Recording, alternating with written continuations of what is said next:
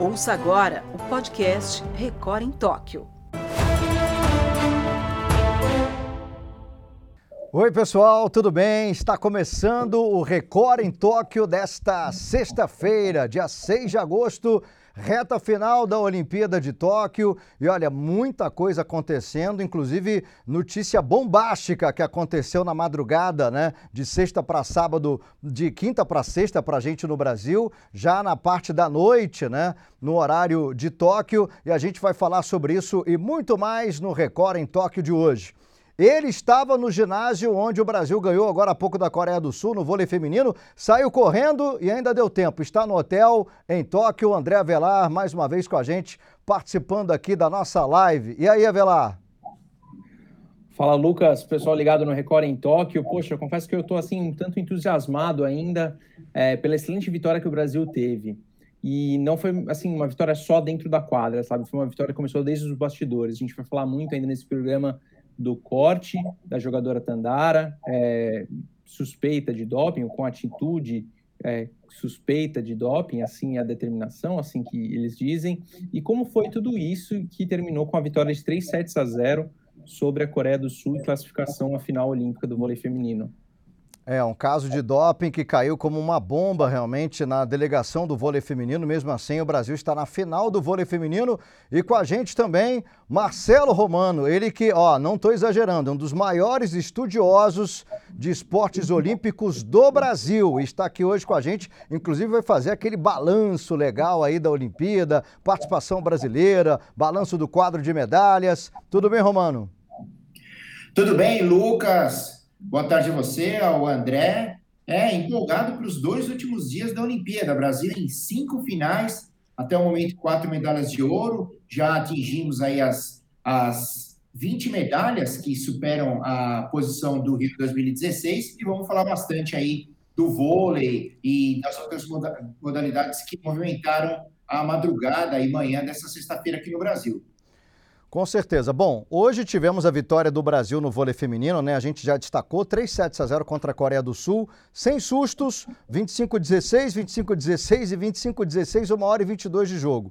Quer dizer, o Brasil já na final vai enfrentar agora a seleção dos Estados Unidos, numa final muito aguardada. Essas duas seleções já se enfrentaram em duas finais olímpicas com duas vitórias e duas medalhas de ouro para o Brasil. Portanto, as americanas são freguesas do Brasil, pelo menos no vôlei feminino, mas não foi isso que repercutiu mais. Né? A vitória brasileira foi muito bacana. Claro, o Brasil vai brigar pela medalha de ouro. Agora, o que ficou aí de notícia, uma notícia triste para a delegação do vôlei feminino, foi a suspensão da atleta Tandara, né? Inclusive, a gente tem imagens exclusivas aqui do R7 também da Record, mostrando já o embarque da Tandara. Ela nem ficou com a delegação, ela já voltou para o Brasil, está voando nesse momento de volta para o Brasil e a gente tem imagens dela no aeroporto. Vamos ver.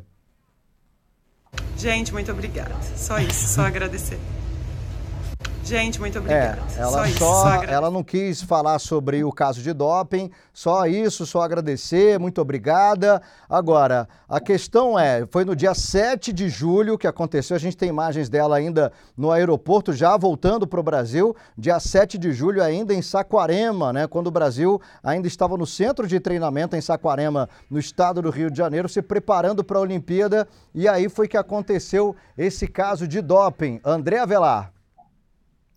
Lucas, é triste como uma atleta sai quase como uma criminosa dos Jogos Olímpicos, né? Esse é o protocolo, essa é a rigidez que o COI quer manter de ser um evento limpo, um evento fora do doping, mas é um tanto assim agressivo, inclusive a forma como o atleta sai. E uma coisa que a gente tem que tomar muito cuidado, que ela tem o direito da defesa dela ainda, né? A substância saiu agora há pouco, infelizmente essa sim foi mais rápido do que a divulgação do resultado. Esse exame foi feito em Saquarema, como você falou, em 7 de julho. Aqui, para mim, acabou de virar 7 de julho. Então, um mês depois, esse resultado veio à tona. E por quê? Isso é uma coisa que a gente tem que questionar a ABCD, né, que é a Agência de, de Controle Antidopagem, né, é, é quem regulamenta isso, um órgão dependente, independente do COB, independente da CBV, por exemplo, mas por que demorou tanto?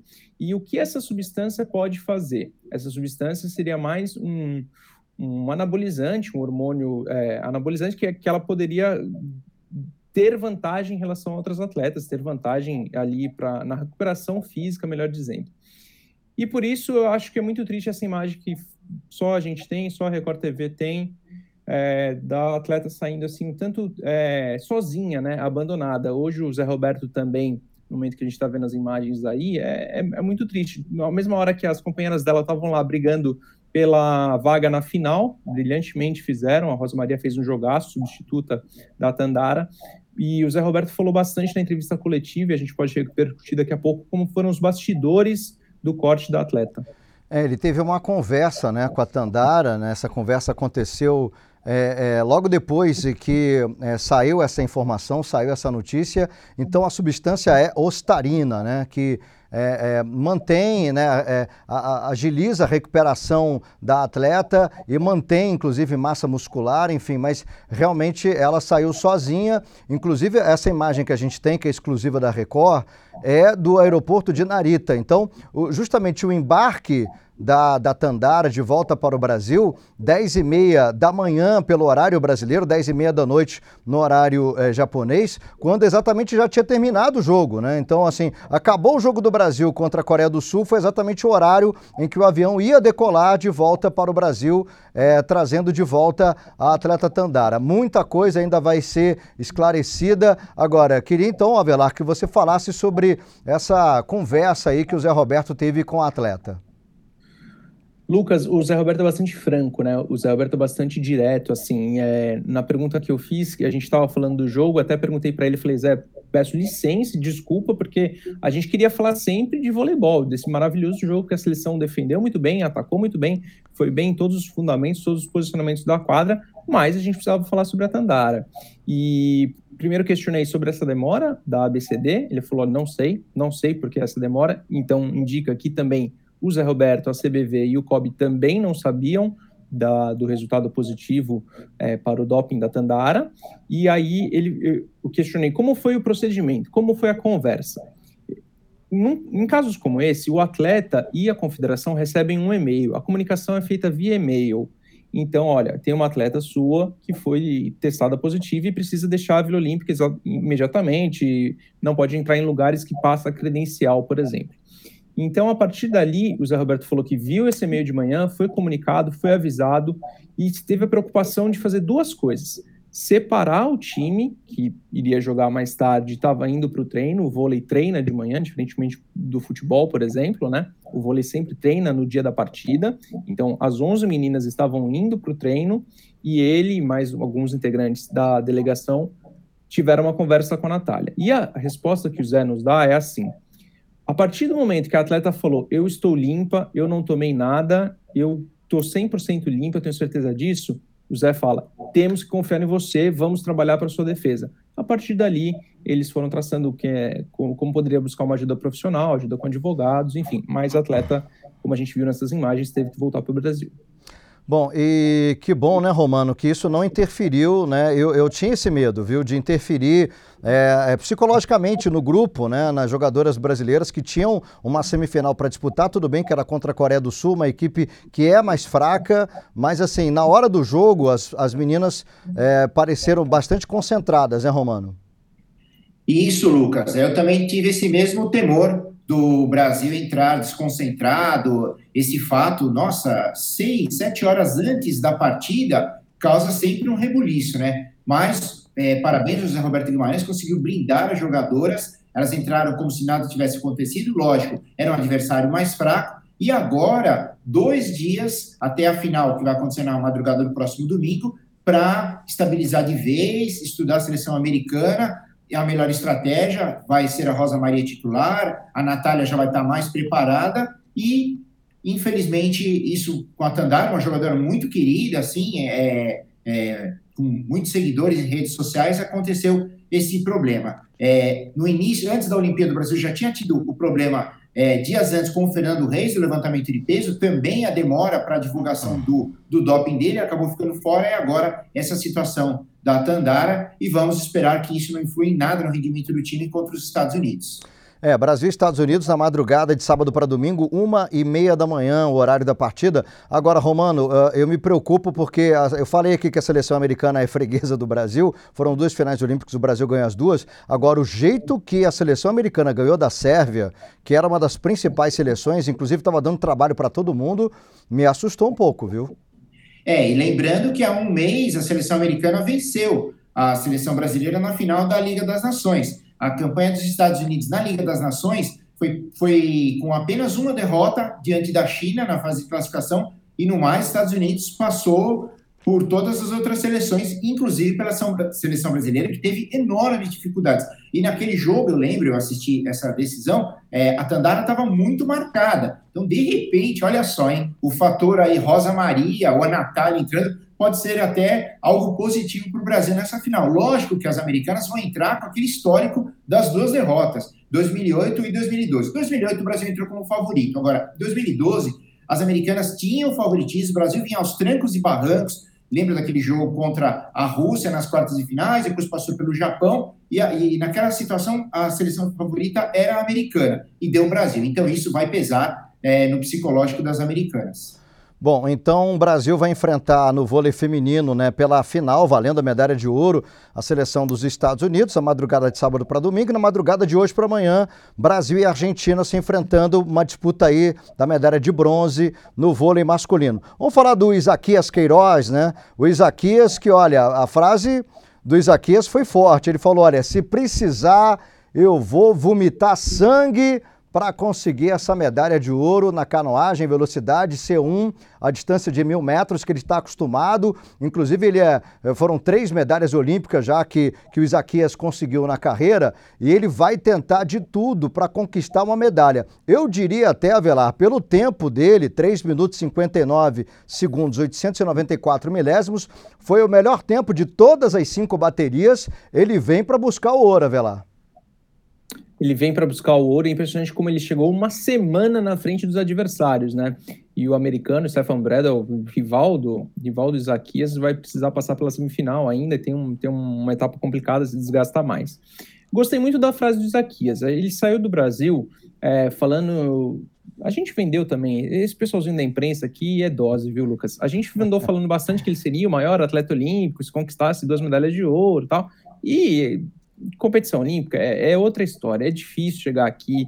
É, falamos também no último Record em Tóquio que a cor da medalha de repente pouco importa, mas é, faltou um pouquinho da, da, dupla Jack Godman e Ezequias Queiroz é, no, no, barco duplo, obviamente, né, na, na, na, primeira competição que eles fizeram. E eu acho que, diferentemente de outros atletas, o Ezequias consegue se recuperar ou se apoiar bastante nessa, nesse resultado ruim, tá? Por isso que eu acho que vem essas frases fortes que ele, que ele, tanto, que ele tanto coloca, e bem coloca, na minha opinião, porque ele tá, tá motivado, assim, acho que ele tá com raiva, tá com bastante raiva, e como você falou, ele vem buscar pelo ouro, sim. É, e uma, uma frase que também ficou marcando, né, assim, o Isaquias Queiroz, depois que ele perdeu, né, para ele, ele perdeu essa medalha no C2 mil metros junto com o Jacques Godman, né? Inclusive mudou de parceiro e ele achava que nas redes sociais ia ter muita mensagem de crítica, de ódio, né, para cima dele. E ele disse que recebeu um carinho, só mensagem de carinho, de força, de apoio. Acho que por isso mesmo até, né, Romano, que agora virou uma questão de honra para ele, né, para o apoio que ele recebeu do público, da torcida brasileira, para ele ganhar essa medalha, quem sabe de ouro na canoagem, né?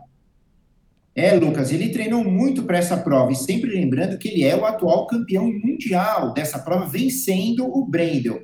Dois detalhes. O primeiro, é, ao contrário das últimas duas edições, é, a Federação Internacional permitiu que um país tivesse mais de um atleta nessa final. Até eu fiquei surpreso quando vi o start list no começo da Olimpíada. Eu falei, é, como assim? Dois alemães? Era um só, só podia um. Então, aumentou, aumentou a dificuldade. Porque, além do Brendel, que não está numa fase tão boa, mas não pode ser descartado, tem outro alemão, que é o Conrad, que venceu o Isaquias numa etapa de Copa do Mundo, a única que ele participou esse ano na Hungria. Só que naquela situação deu para perceber que o Isaquias deu uma poupada, deu uma segurada. Então, por isso que eu estou muito confiante. Então, são esses dois alemães os principais rivais. Tem também o cubano, que foi medalhista na dupla, é um atleta também de bom nível, e tem o Martin Fuxa, que é um tcheco que sempre fica no pódio, é, mas já foi batido pelo Isaquias várias vezes. E ontem, assistindo essa eliminatória, deu para ver que o Isaquias sobrou na eliminatória e que provavelmente aquele desempenho da dupla foi devido ao nível do Jack não ser o mesmo do Erlon. Tanto que o Jack sequer avançou entre os 16 que vão disputar as semifinais. É, outra coisa também que não me agrada muito, mas que é, faz parte do programa. No mesmo dia teremos as semifinais, com oito em cada semifinal, quatro avançando para a final. E horas depois, já essa decisão. Tem outras modalidades que realizam, como o Remo, por exemplo, uma eliminatória por dia. Mas eu estou muito confiante que o Isaquias vai trazer a medalha de ouro. É, sem dúvida. Você falou do horário aí, né, Romano? A semifinal vai ser disputada hoje à noite, está marcada para 21 horas e 52 minutos, horário brasileiro. E a final, 23 horas e 53 minutos. Quer dizer, da semifinal para a final são duas horas de diferença que o atleta vai ter que voltar para disputar a final de novo. Claro que existe um cansaço, mas como o Isaquias está querendo muito né, essa medalha, eu vou até perguntar para o Avelar: você acha que vai ser ouro, Avelar? Acho que vai ser ouro, Lucas. Acho que vai ser ouro, sim, é, justamente por essa motivação de como ele sai da, do quarto, quarto lugar, né? Quarto lugar. Quarto lugar. É, quarto lugar na dupla. Então, acho que ele saiu muito motivado, saiu muito mordido. O sol aqui em Tóquio, a gente fala bastante disso, é extremo, inclusive pela manhã. Pela manhã, assim, é, no horário da prova, 10 da manhã, é mais de 30 graus, com certeza, já. Então, acho que isso é realmente estou com, tô com o Romano. É um desgaste enorme, não, não me agrada muito, mas é assim para todo mundo. Então, por exemplo, se a gente pensar que Isaquias brasileiro vai sofrer, para o alemão também não vai estar tá muito confortável. Ou para os alemães não, não vai estar tá muito confortável. Vamos ver. Bom, é, deixa eu falar agora de uma imagem que eu vi hoje, que o Brasil inteiro, o mundo inteiro viu e que me deixou muito triste. Foi na marcha atlética, né? Marcha atlética de 20 quilômetros, uma das imagens e um dos momentos mais tristes para o Brasil nesses Jogos Olímpicos, porque a Érica Senna, ela vinha na terceira colocação. Olha, gente, olha a história que eu vou contar vinha na terceira posição e alcançando a colombiana, que estava em segundo, estava a poucos metros do final da prova, uns 300, 400 metros para acabar a prova e a pouquíssimos metros a colombiana, já quase alcançando a colombiana, brigando pela medalha de prata. Aí, de repente, chegou lá um juiz da organização da prova e deu uma terceira punição para ela. Porque é o seguinte, na marcha atlética, né, o atleta ele, ele não pode dobrar a perna, não pode tirar os dois pés do chão ao mesmo tempo, ele tem que marchar, ele não pode correr. E aí ficam esses juízes observando as atletas o tempo todo. Duas punições, não acontece nada. A terceira punição, que foi exatamente a que ela sofreu, faltando pouquíssimos metros para o final da prova, aí deixou a atleta brasileira fora da prova por dois minutos. E aí, tudo que ela tinha conquistado durante a prova foi por água abaixo. Ela chorou muito. Eu vi, inclusive, representante ali da, da organização dos Jogos chorando junto com ela porque é um momento em que você vê todo um trabalho né, para uma Olimpíada e ela estava assim com a medalha já no peito praticamente, Avelar. Por isso é que eu fiquei tão triste. E como foi cruel, né? Acho que o esporte tem esse lado um tanto cruel que a gente nunca gosta de falar, não gosta de ver, porque nesse caso foram cinco anos. E se a gente olhar para a declaração da Érica depois, ela fala assim: essa medalha era tão importante para mim, mas era muito mais importante para o esporte brasileiro. Eu queria levar essa medalha, não para dar alegria para o meu povo como o outro lá, mas para que crescesse a marcha atlética no país, para que a gente formasse mais atletas, mais representantes. E, segundo ela, acredita que sem essa medalha vai ficar mais difícil a situação.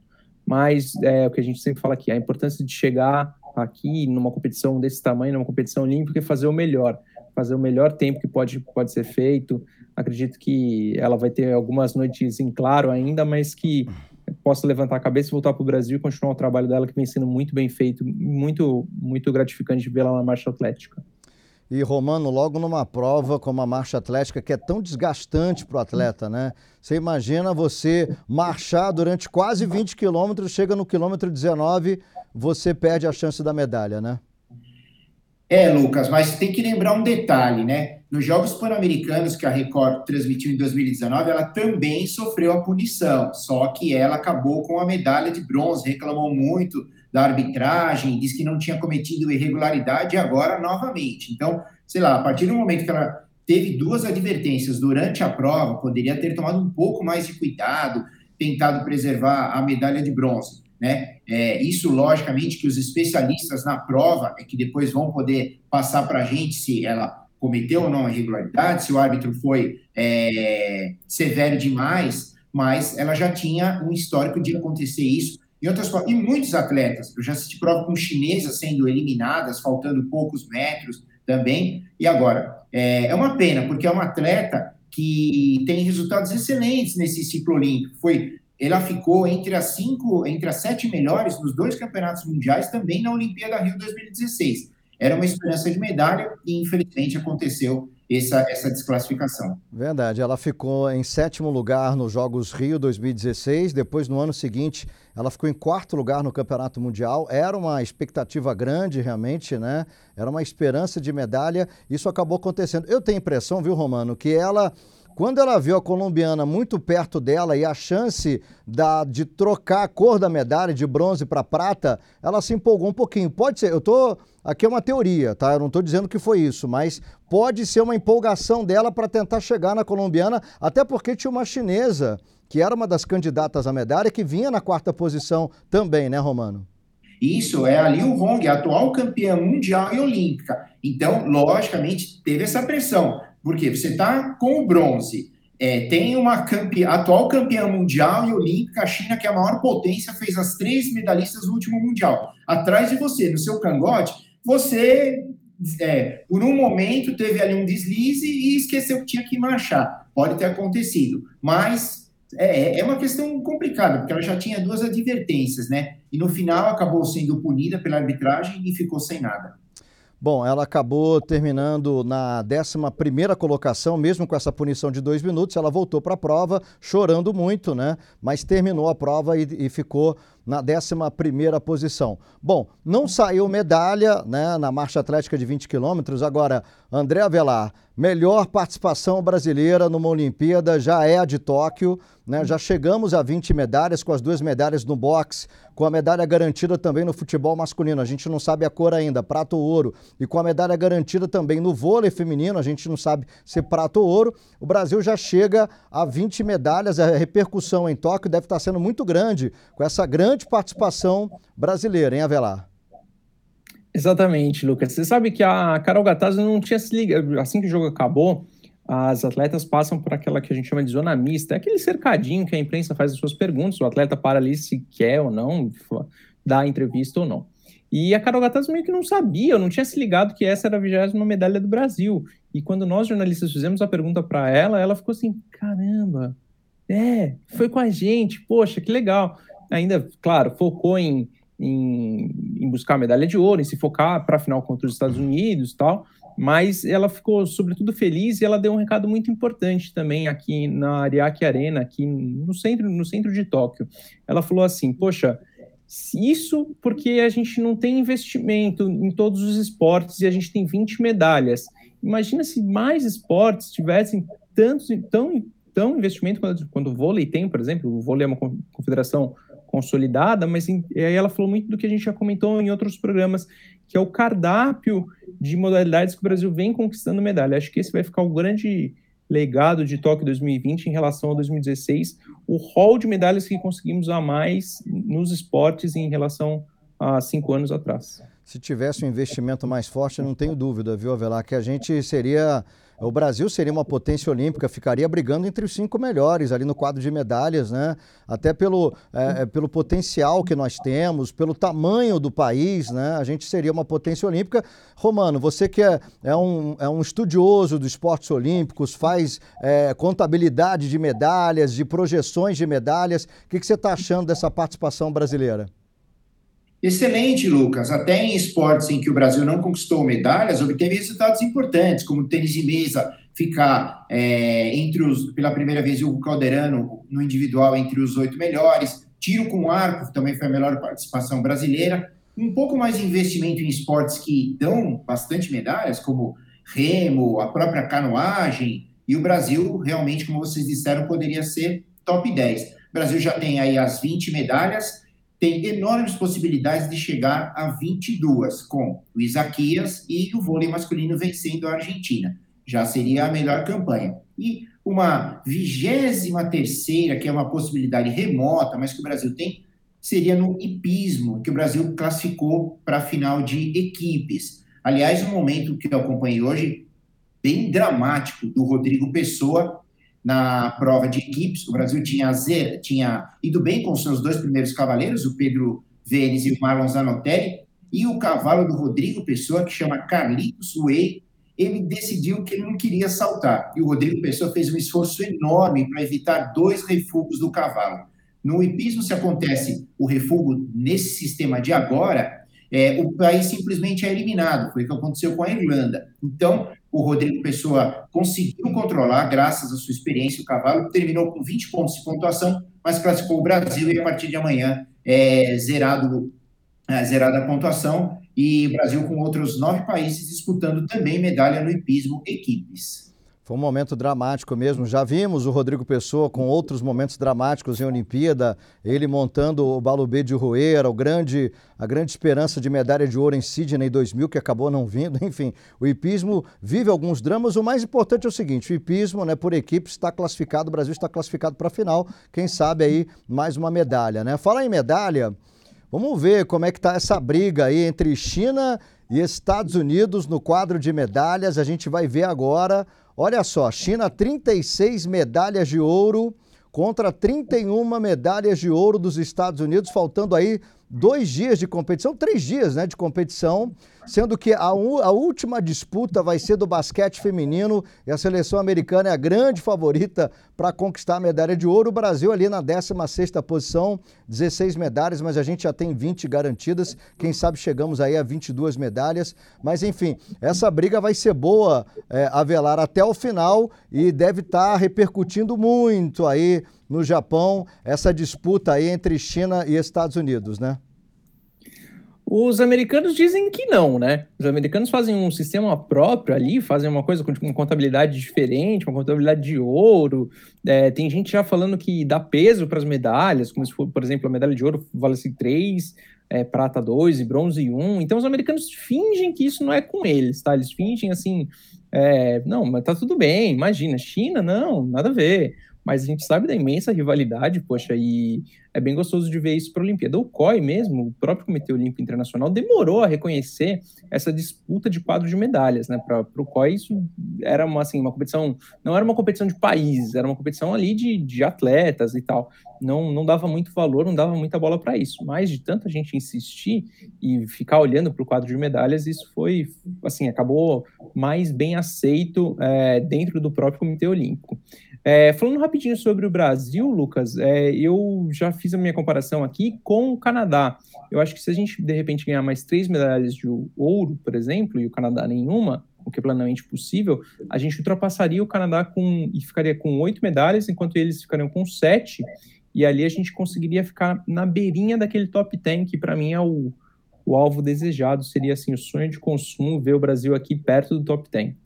Verdade. O Canadá que ganhou uma medalha de ouro absolutamente improvável no futebol feminino, gente. É o Canadá que eliminou o Brasil e nos pênaltis acabou ganhando da Suécia e ficou com a medalha de ouro no futebol feminino.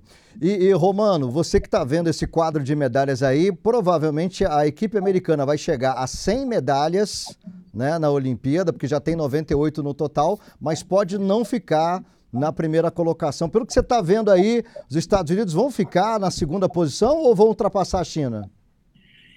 Olha, Lucas, acho que vai da China. A minha previsão inicial era de Estados Unidos bem à frente dos chineses, mas a China conseguiu medalhas em modalidades aí pouco esperadas e os Estados Unidos não tiveram o mesmo desempenho no atletismo e na natação. Hoje, por exemplo, final do revezamento 4 por 100 sem Estados Unidos. No masculino e no feminino também não, não venceu. Então, algumas medalhas, algumas modalidades americanas foram muito mal e essa diferença aí de cinco medalhas para a China, eu acho que vai ser difícil tirar em dois dias. Das modalidades fortes da China, ainda tem mais uma para ganhar nos saltos ornamentais, em que o, o, o brasileiro também vai competir, o Cauã Pereira, tênis de mesa já encerrou e o levantamento de peso também. Então, a previsão minha é que deve dar China mesmo ao final da, da Olimpíada de Tóquio. É, se a gente for Lucas. falar de, de previsão, né, Avela, rapidinho, se a gente for falar de previsão, quer dizer, os Estados Unidos muito fortes no, na natação e não foram tão fortes assim,